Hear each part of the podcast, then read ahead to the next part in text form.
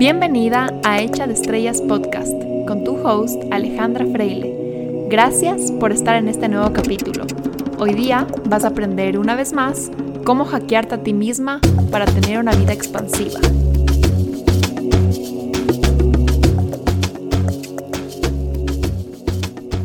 Hola con todos, bienvenidos a un nuevo episodio. Este episodio es la segunda parte a mi historia. Si es que no has escuchado todavía el anterior episodio, te invito a que vayas y escuches ese primero, porque en este episodio vamos a empezar desde ese clímax en el que dejé y les voy a contar el desenlace y cómo se fue resolviendo el punto en el que les dejé de mi vida.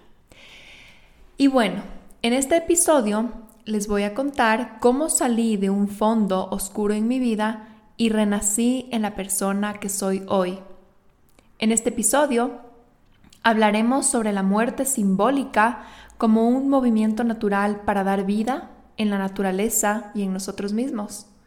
Hay que morir para volver a nacer. La noche oscura del alma es una metáfora utilizada para describir una fase en la vida de una persona o una crisis espiritual en el viaje hacia la unión con Dios o la unión con el todo. Esta crisis está marcada por un sentido de soledad, de desolación y de confusión. Se hace referencia a la noche oscura del alma o a la muerte del ego en todas las ramas espirituales, en todas las religiones, y ha sido popularizada especialmente en el cristianismo por un poema muy famoso de San Juan de la Cruz. ¿Y qué significa eso hoy en día? ¿Qué significa la noche oscura del alma en tu vida o en mi vida? significa que muchos de nosotros tenemos momentos de la vida en donde queremos dejar nuestra identidad y caemos en una especie de crisis existencial, en donde cuestionamos quiénes somos, para qué estamos aquí, para qué estamos haciendo lo que estamos haciendo, por qué hay maldad en el mundo, por qué hay instituciones políticas tan controversiales, por qué hay odio, o en donde sentimos de repente que el dolor o el sufrimiento o el cansancio que conlleva sujetar nuestra identidad el sufrimiento de ser tú es más grande que el beneficio o la facilidad de sujetar tu identidad, que la facilidad de ser tú. Este espacio, esta crisis, está llena de dudas, de ambigüedad, de incertidumbre, donde nos sentimos perdidos, no podemos ni pensar con claridad. Esa es la noche oscura del alma. Es una noche oscura porque estamos dejando morir una parte de nosotros estamos dejando morir partes de nuestra identidad, partes de nuestros roles, partes de nuestros patrones, de nuestro pasado. Y en ese morir experimentamos un duelo. Creo yo que el duelo más doloroso que hemos de experimentar es el duelo de nosotros mismos cuando crecemos. Es doloroso, es incómodo, es confuso. En ese momento que estás en el ojo del huracán y estás experimentando cambios y crisis existenciales de quién eres y para qué estás aquí, te sientes a veces agobiado, nublado, triste, no tienes claro cómo ni cuándo vas a salir de ahí. Sientes que todo lo que haces te lleva al mismo lugar, estás ofuscado, viviendo en piloto automático, juzgándote y has perdido tal vez hasta el gusto o el placer de existir. En ese momento no logras ver tu nacimiento, el nacimiento que está por venir. No logras ver al ave fénix que nace de sus propias cenizas, porque estás en las cenizas. En ese momento, en la noche oscura del alma, solo sientes confusión y desasosiego. Creo yo que a lo largo de nuestras vidas vivimos muchas noches oscuras del alma. Vivimos muchas muertes en vida, unas mayores y otras menores, pero siempre nacemos de nuevo. Las crisis son renovaciones que hace tu alma para crear algo nuevo. Son procesos naturales de destrucción y construcción. La depresión o la psicosis o los trastornos de ansiedad es cuando una persona cae en una crisis oscura y no logra levantarse de ella. Si bien porque la experiencia es demasiado intensa y dura, o porque no tiene la resiliencia o las herramientas para salir solo, o porque no cuenta con una red de apoyo. Lo más vital y necesario para poder salir de una noche oscura es la esperanza. La esperanza es una luz que no permite que estés en una tiniebla completa. Si hay una vocecita en ti que cree que es posible algo mejor o que simplemente añora algo mejor, que sueña con estar bien, significa que hay esperanza. En psicoterapia, lo principal que se debe hacer es reinstaurar la esperanza en la persona. Ese es el primer paso y es el más importante.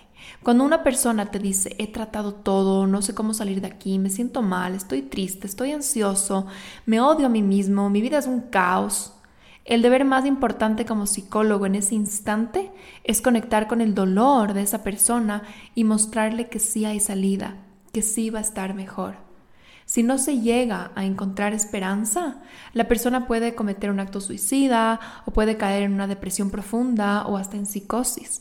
Cuando estás en una noche oscura del alma o en una crisis transitoria, la esperanza, creo yo, la puedes encontrar o adentro tuyo, o en la religión, o en la espiritualidad, en una persona que te apoye, en un grupo de apoyo, en un amigo, en el deseo de sobrevivir, en un libro, en una película, en un terapeuta, en la naturaleza, en tu familia. Hay muchas, muchas, muchas maneras de encontrar, de ver una lucecita, así sea mínima, cuando estés en la oscuridad. Lo más importante y a lo que quiero llegar es que la noche oscura del alma y la muerte en vida es una parte fundamental de nuestro desarrollo interno y de nuestra maduración. La naturaleza muere todos los días para dar vida. Paradójicamente, la naturaleza es inmortal, es eterna, justamente por sus procesos incesantes de muerte y nacimiento.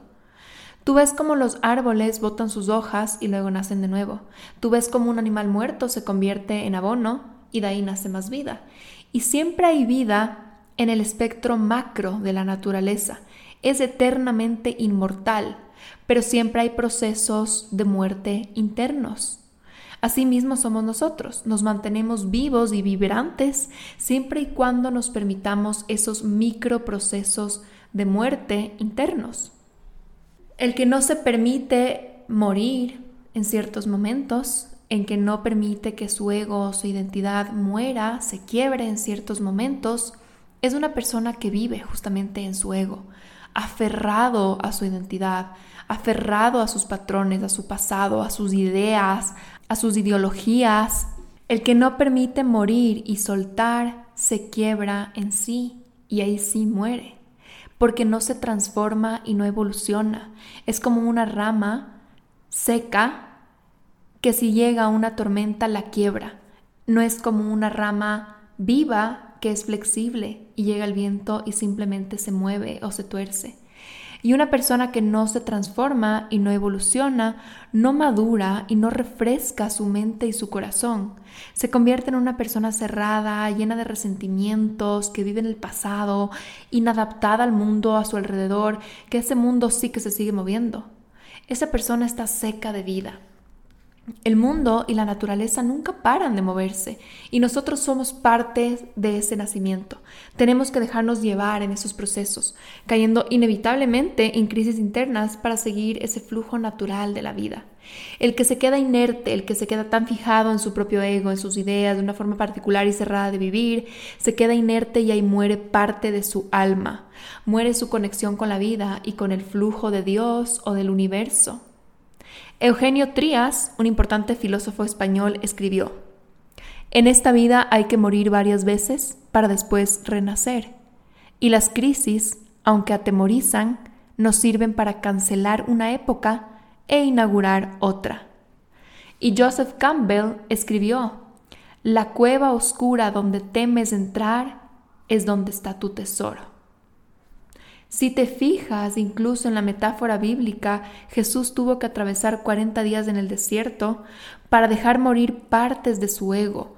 Esa travesía en el desierto es como una noche oscura del alma, en donde partes de su ego, partes de su identidad, la identidad que había empezado a construir y reforzar en su experiencia humana, tuvo que dejar atrás, soltar para poder renacer, para iluminarse, para unirse con Dios en un estado más puro y evolucionado.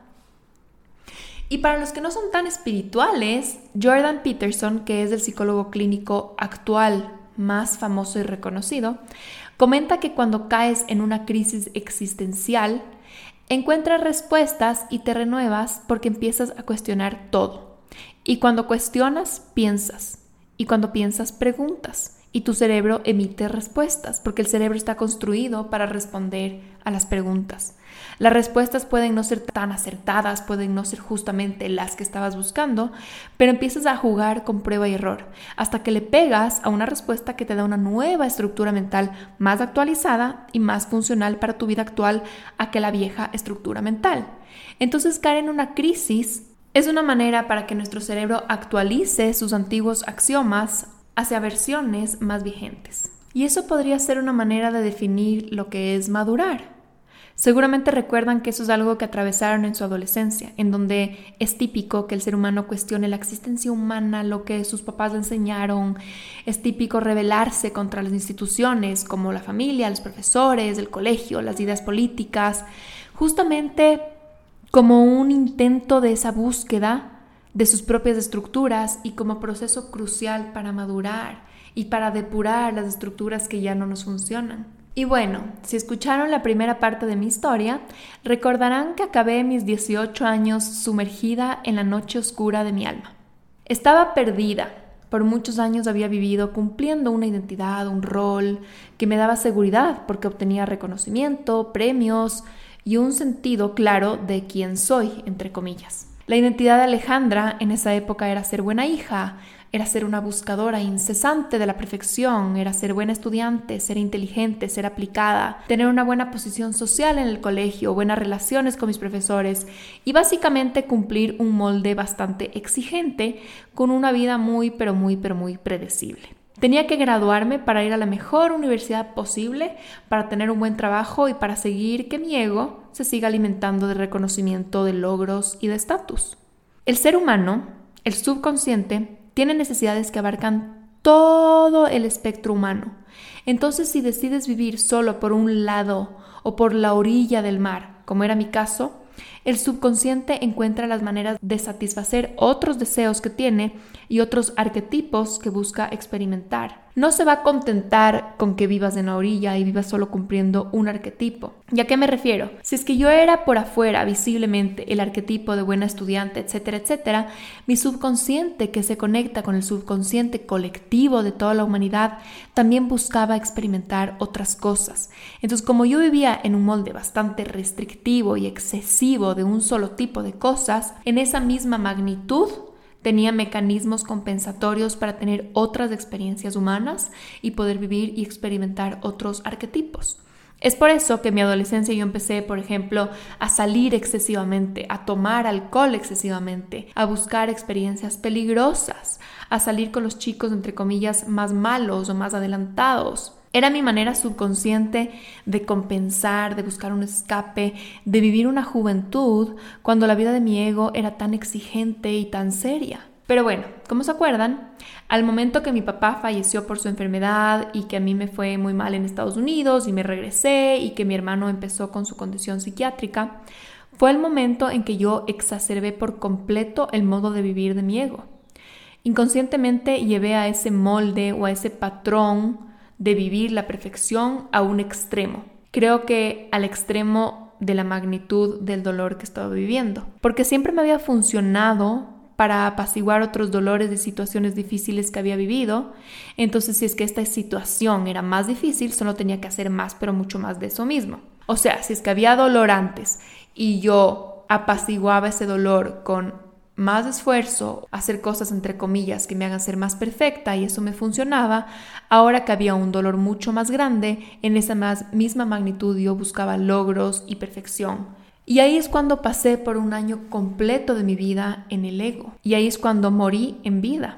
Morí porque desde afuera estaba completamente seca, inerte, sin vida, obsesionada con las ideas del ego de buscar la perfección, obsesionada con evitar sentir y evitar el dolor, enfrascada en el molde.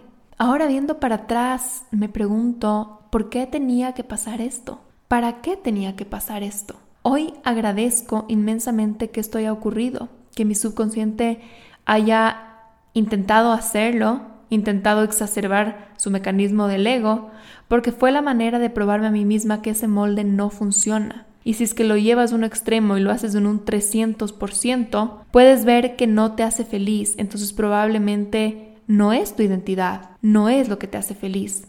Probablemente no eres tú, probablemente eso que estás haciendo, eso que estás fingiendo ser, no eres tú, porque no se siente fácil y no se siente fluido.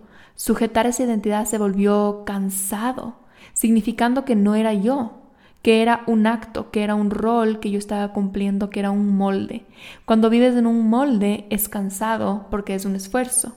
Ser tú es el estado más puro y natural y nunca es cansado. Cuando estás siendo auténtico y real y genuino, no te cansas, no te desgastas. El problema está en que estamos condicionados a vivir estas identidades. Entonces, para llegar a ser nosotros mismos de nuevo, en nuestro estado más puro, más genuino, más fluido, tenemos que atravesar esta justamente travesía de la existencia, la creación, el condicionamiento para luego llevarlo a la muerte y a la destrucción de estas identidades y volver a ser nosotros mismos. Esa es la travesía de la vida. Entonces, cuando mi ego fracasó, entre comillas, cuando yo regresé de la Universidad de Estados Unidos y mi ego en ese momento bajó la cabeza y dijo, ups, fallé, fracasé, creo que no tengo las respuestas, es cuando mi alma dijo, aquí está mi oportunidad, gracias, voy a volver a nacer.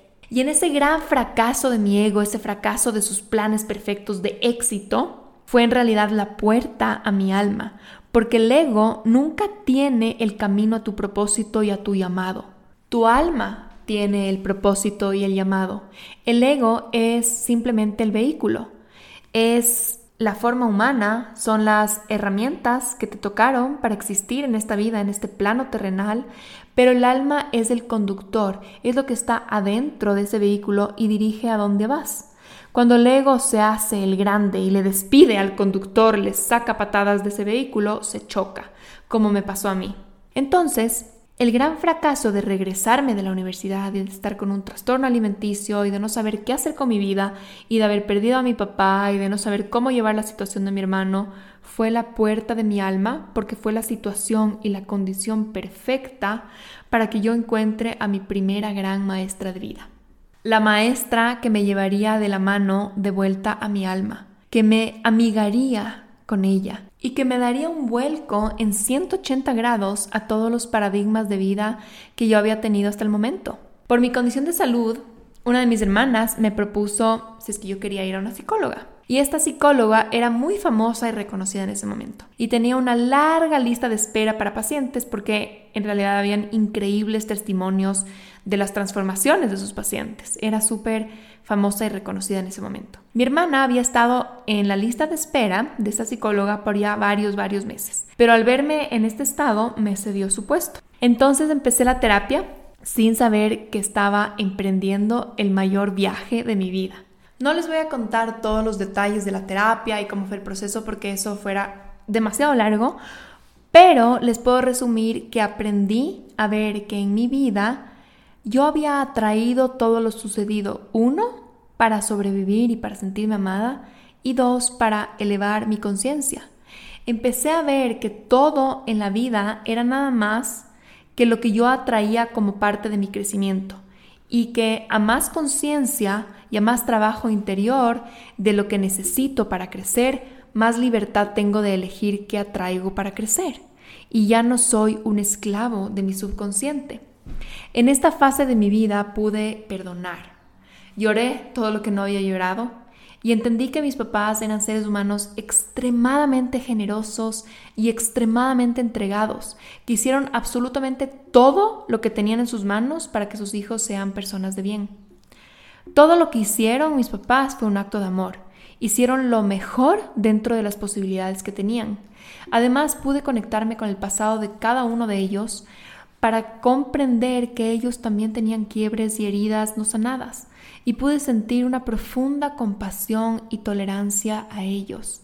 Me sumergí en esas épocas, creo, en una energía de perdón, de aceptación, de agradecimiento, pero sobre todo despertó en mí la responsabilidad de mi vida. Despertó en mí el darme cuenta que no hay culpables, solo hay responsables, y que mientras yo me quede en la culpa, no avanzo. Me convertí desde ese entonces, con miles de fallas, de caídas, de retrocesos, en la protagonista de mi vida, y dejé de ser desde ese día una víctima de mi pasado. Es el despertar más liberador que he tenido. Darme cuenta que todas mis experiencias de mi pasado fueron elegidas por mi subconsciente para sentirse amado y aceptado, y que el sanar las heridas y las carencias es el paso fundamental para poder tener un presente libre y para poder construir un futuro, y no vivir en reacción al pasado y darme cuenta que todo lo que yo creo hoy alrededor mío es responsabilidad mía y solo mía. Y esa es la mayor libertad que tiene un ser humano. Aprendí a salir de la dependencia. Corté los cordones umbilicales que tenía con mi mamá, con mi papá, con mis hermanos, con mi pasado y empecé a crear relaciones desde el amor y la libertad. Pasé de dependencia, de simbiosis a amor. Creo yo que aprendí por primera vez a separar y a diferenciar lo que es amor. Esta terapia duró aproximadamente un año y medio o dos y en ese entonces, como parte de mi proceso de cuestionamiento, había dejado de estudiar psicología e historia del arte, que fue con lo que yo inicialmente comencé en Estados Unidos. Y me pasé por un año, en ese primer año que estuve en Ecuador, me pasé a estudiar periodismo. Ahora viendo para atrás, creo que eso también fue perfecto porque pude vivir la experiencia de la terapia con esta maestra que era única y muy profunda sin la interferencia o la teoría académica que se aprende en psicología clínica. Yo necesitaba que eso sea así para poder realmente absorber mi proceso. Además, por ahí no me quejo, mejoré mi habilidad para escribir y para comunicarme, que creo que nunca está de más. En medio de este proceso, o bueno, se podría decir que bastante avanzado mi proceso interno con esta maestra, ella falleció repentinamente. Ahora, ella vive en las enseñanzas que me dejó y en el corazón de todos sus pacientes, porque hasta el día de hoy no hay alguien que haya podido canalizarme tanta sanación y ayudarme a abrir los ojos y la mente tanto como lo hizo ella. A pesar de que su muerte fue choqueante y triste, y creo para, no solo para mí, pero para todos los que trabajaban con ella, ya para mí no había vuelta atrás. En ese momento me cambié de nuevo a psicología clínica porque ya tenía la certeza de que necesitaba seguir entendiendo y comprendiendo la naturaleza humana, la vida, la conciencia, el subconsciente y toda la magia que compone la existencia. Empecé la carrera con una sed de aprender, de discutir, de depurar conceptos. Por eso creo que era un poco cargosa para mis compañeros, porque la verdad cuestionaba todo. Mi terapeuta me enseñó sobre la conciencia, sobre el amor y sobre la libertad, pero en la universidad aprendí sobre el cerebro, el comportamiento humano, las etapas del desarrollo psicosocial y de grandes pensadores como Jung, Piaget, Freud, Rogers, Adler y otros me empecé de nuevo a sentir más viva, mucho más viva que nunca, motivada, curiosa, con sed de comerme el mundo y con una incansable hambre de comprender el cerebro, el alma y a mí misma. En los otros aspectos de mi vida volví a vivir también. Creo que ese fénix que se hizo cenizas en mis 18 y 19 años estaba renaciendo, como un fénixito bebé. Me sentía de nuevo conectada con la gente, con mis amigas, con mi pareja, podía de nuevo disfrutar de la vida, de estar en el presente, de sentir placer, de sentir alegría. Salía a disfrutar, me iba de paseo y mi relación con mi familia tomó un tono mucho más íntimo y cariñoso. A partir de la muerte de mi papá, todos nos volvimos mucho más amorosos, mucho más abiertos, cercanos, mucho más vulnerables entre nosotros.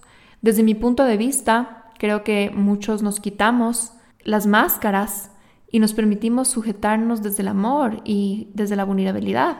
Creo que mi ego por ahí muchas veces sí me quería separar, volver competitiva, medirme, evaluarme, juzgarme, y eso es normal, pero ya mi alma había despertado y no había quien la aplaste. No había quien la quite de nuevo del asiento de piloto. Me sentía demasiado viva. En todos estos años el proceso ha sido para adelante y para atrás, de caer, de perderme a ratos, de cuestionar y de volver. Claro que siempre tenemos crisis y hay otros momentos oscuros del alma, pero creo yo que desde ese gran despertar que tuve y desde trabajar en mí misma y desde ir a terapia y desde buscar maestros, tengo muchas más herramientas para no caer a un fondo tan oscuro y para saber levantarme o para saber elegir desde la conciencia y desde la libertad qué es lo que necesito para crecer, qué es lo que necesito para transformarme, seguir alimentando y nutriéndome y no esperar a caer en una crisis para aprender. Como dijo Buda, el dolor es inevitable, pero el sufrimiento es opcional. Y eso ha definido los últimos años de mi vida. Hay dolor, claro, como ustedes tienen y como todos los seres humanos tienen hay situaciones extremadamente complejas, incomprensibles, dolorosas, como es el tema de mi hermano o que mi mamá ya no tenga su compañero de vida, pero no hay sufrimiento, no hay victimismo. Hay un espacio para sentir y honrar el dolor, pero no hay un espacio para lamentarme y quedarme quieta sin deseo de crecer.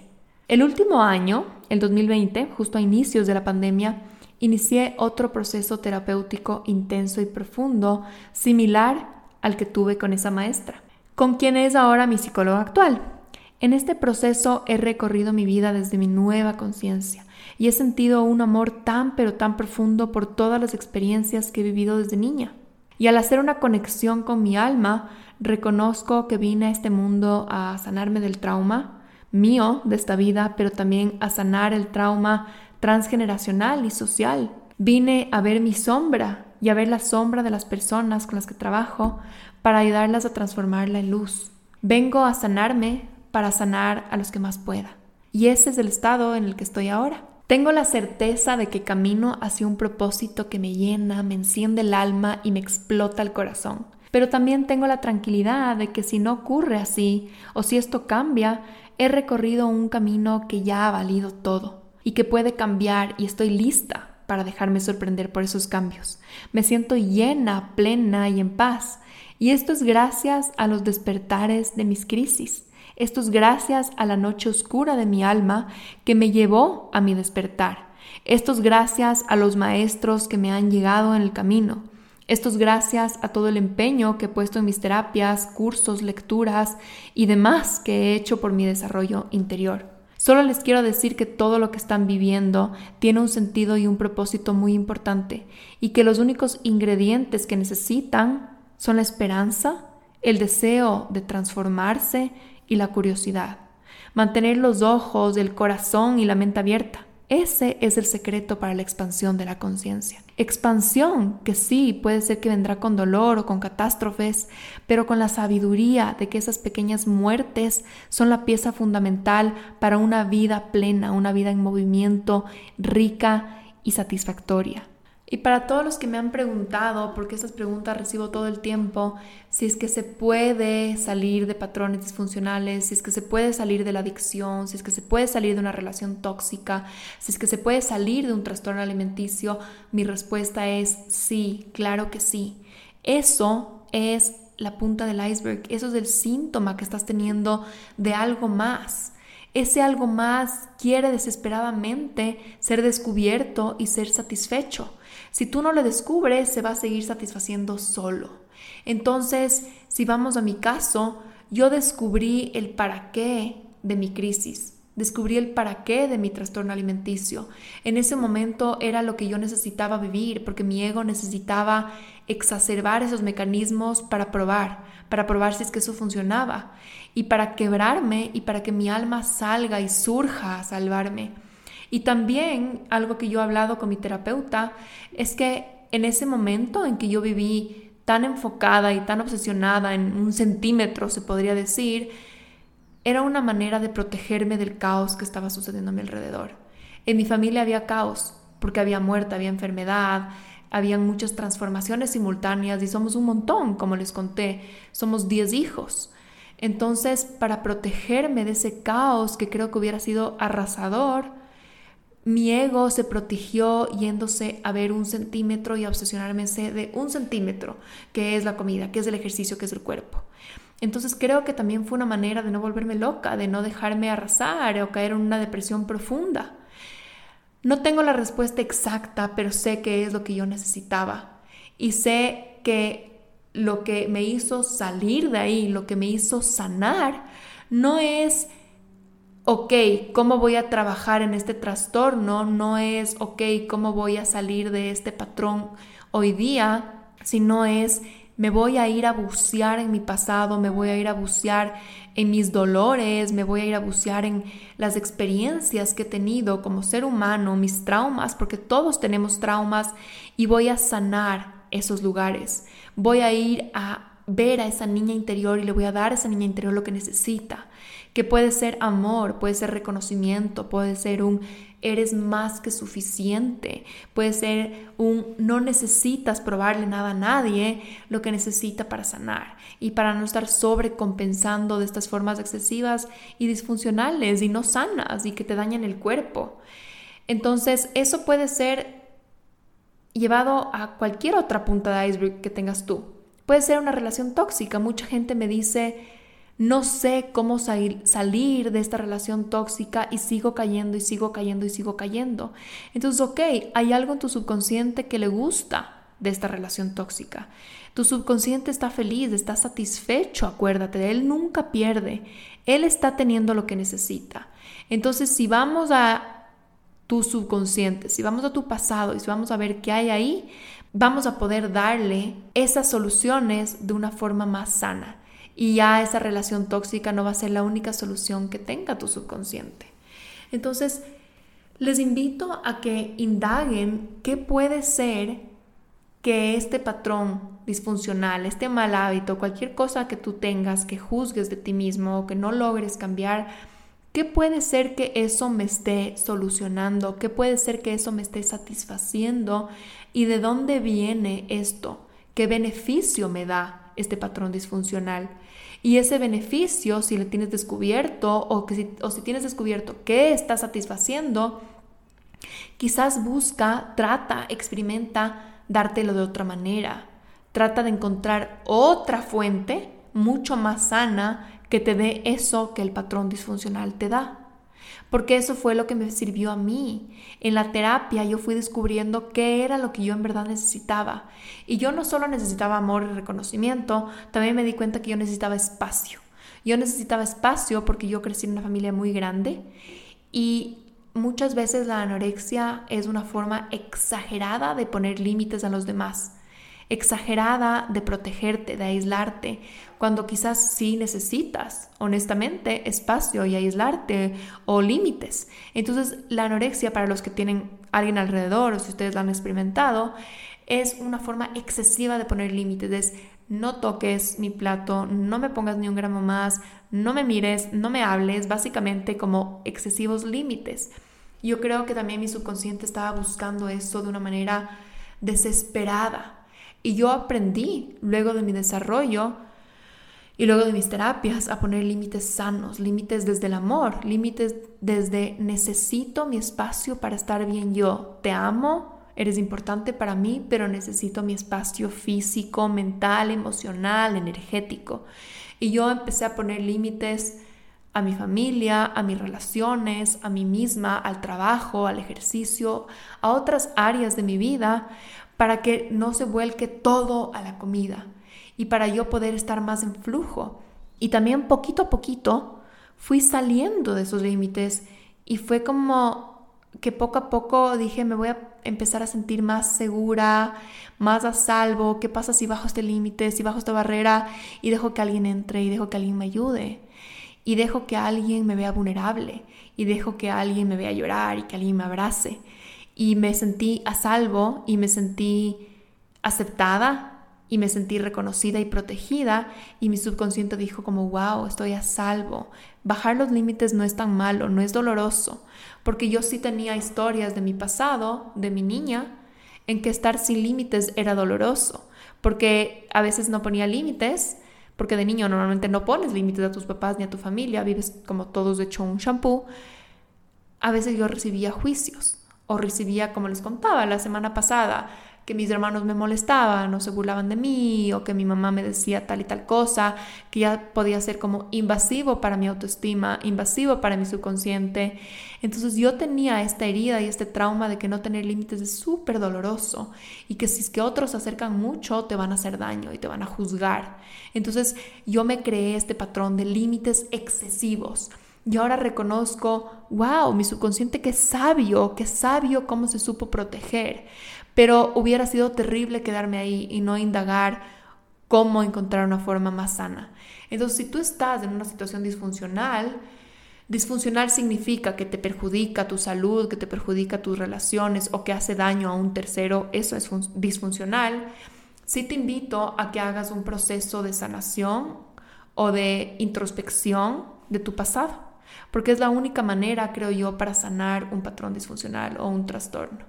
Y para la gente que me pregunta, pero ¿cómo hiciste? No hay algo que yo te pueda dar como que un checklist. Tendrías que saber tú específicamente qué está satisfaciendo de ti, de tus dolores, de tus carencias, este patrón que estás teniendo. Y sí existe la oportunidad de cambiar y de salir de ahí.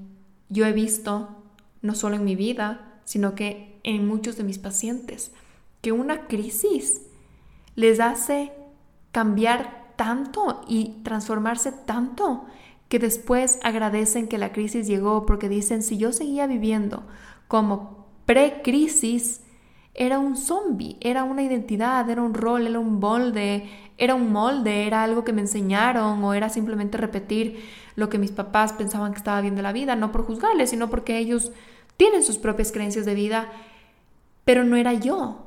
Mucha gente que atraviesa una crisis después de la crisis descubre quién es, porque la crisis te hace cuestionarte todo y como dice Jordan Peterson, cuando te cuestionas emite respuestas y en las respuestas haces prueba y error, hasta que una de esas pruebas, una de esas respuestas te da quizás una situación un poquito más cómoda, una situación que dices esto es más ligero, esto es más yo, esto está más acorde a lo que creo de la vida o, a lo que quiero creer de la vida. Y después en algún momento eso se derrumbará esa estructura volverá a caer y crearás una nueva. Porque también la conciencia colectiva está evolucionando. No solo uno mismo, sino todos en conjunto estamos evolucionando. Entonces, inevitablemente todos vamos a caer y las sociedades caen y hay guerras y hay crisis en general, macro crisis, porque también son procesos de renovación macro. Y la conciencia colectiva hoy día está aceleradísima porque hay tanta información y hay tanto compartir de esa información y hay tanta exposición que todo avanza mucho más rápido, hay un ritmo acelerado en general en la población. Entonces es normal que caigamos y renazcamos mucho más rápido de lo que quizás pasaba antes. Y eso significa, volviendo al tema con el que empecé este episodio, que tenemos que estar dispuestos a dejar morir partes nuestras y tenemos que estar dispuestos a soltar y a dejar el pasado y a caer en crisis, porque las crisis son lo que nos renueva. Y una vez que permites eso y aceptas eso, la crisis no te desestabiliza, la crisis no te arrasa, porque hay una aceptación de la transformación que viene.